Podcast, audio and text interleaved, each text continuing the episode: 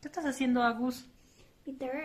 Agustín Crespo tiene nueve años y desde que en marzo las escuelas cerraron debido a la pandemia, se adaptó a seguir un ritmo de estudio a través de Internet, pero con la esperanza de volver a reencontrarse con sus compañeros. Sin embargo, esto ya no será posible tras el sorpresivo anuncio del gobierno interino decretando el cierre del año escolar en Bolivia.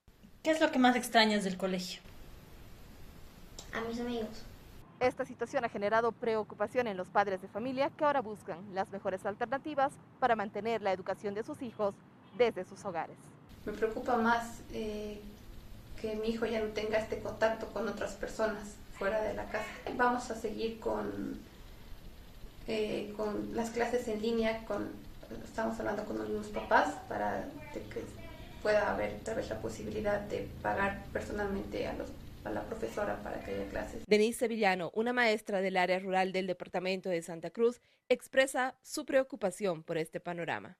Decir que ha sido una decisión atinada no es así.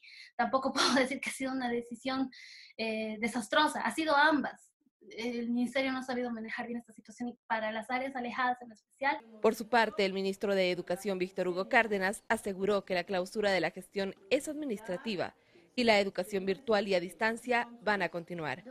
Profesores y padres de familia reclaman por la ambigüedad de los mensajes de las autoridades que consideran solo acrecienta la incertidumbre en el país. Fabiola Chambi, Voz de América, Bolivia.